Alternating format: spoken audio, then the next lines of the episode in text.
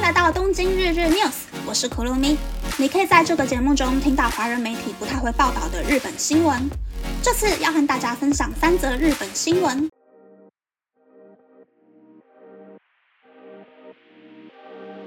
第一则新闻是，对于今年飘散量超大的花粉，岸田文雄首相表示，国家要做出相对应的政策。专门采访日本首相官邸的资深记者千言森生是这样说的。内阁成员们过去曾有针对犯罪、再生能源、交通安全、观光立国等问题进行过会议，但当首相在国会说出将针对花粉症召开 k a n k e g a k u l o k a i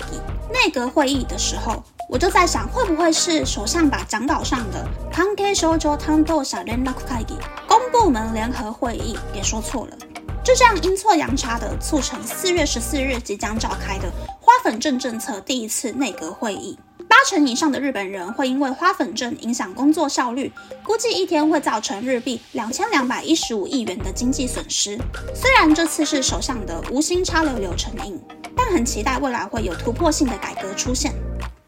第二则新闻是，巴菲特公开表示想要增加对于日本股票的投资额。四月十一日，投资之神巴菲特在东京接受专访，他正在寻找十年、二十年后还可以继续发展下去的商业模式。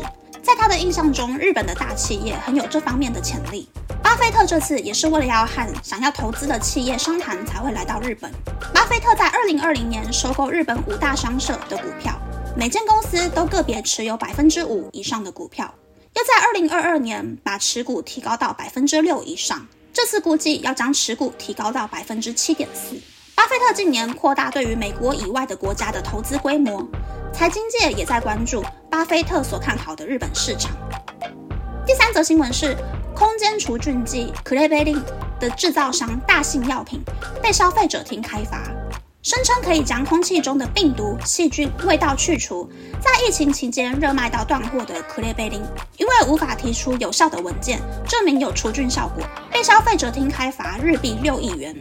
是目前违反 KHQ 之后商品标示法被开罚的最高案例。大信制药在官网发表声明表示，很抱歉造成相关人员的困扰，会教育公司的高层与社员商品标示法的知识，并且加强公司内部的广告审查制度，避免类似事件再次发生。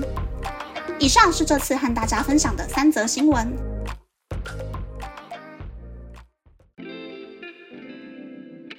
这则新闻是首相无心插柳柳成印的新闻。如果真的是首相连读稿机都当不好，不小心把事情搞大的话，真的是很搞笑。不过花粉症那么严重，就是因为日本政府早期种太多杉木和快木所造成的。让日本政府来解决花粉症，也是蛮天经地义的啦。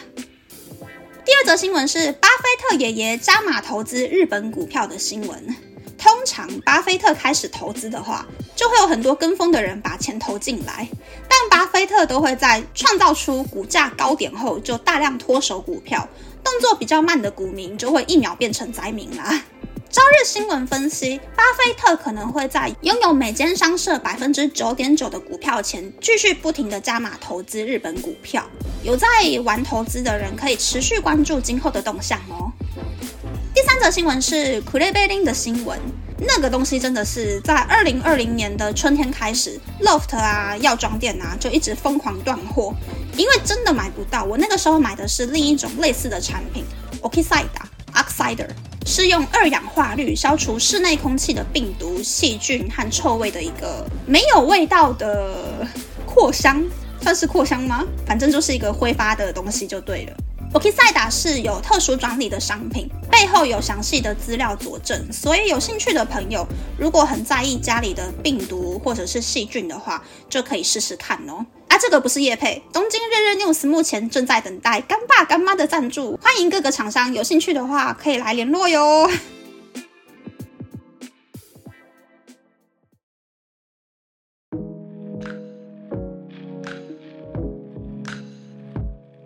想要和大家分享可怕的日本物价。我前几天在价格算比较便宜的连锁超市 CU 稀有的网络超市买东西，我买了一包四百克的低糖值意大利面三包，一包一千两百克的低糖值空心面两包，一包三百克的冷冻鳕鱼切片，一包两百一十克的冷冻虾三包，一罐一千克的优若乳两罐，一包一公斤的低筋面粉，一包六百公克的综合坚果两包，一罐七十公克的尾鱼罐头九个，一包两百五十克的冷冻青花菜五包，价钱一共是。嘟咕嘟咕嘟咕嘟咕嘟咕嘟咕嘟咕嘟咕，日币一万零二十七元。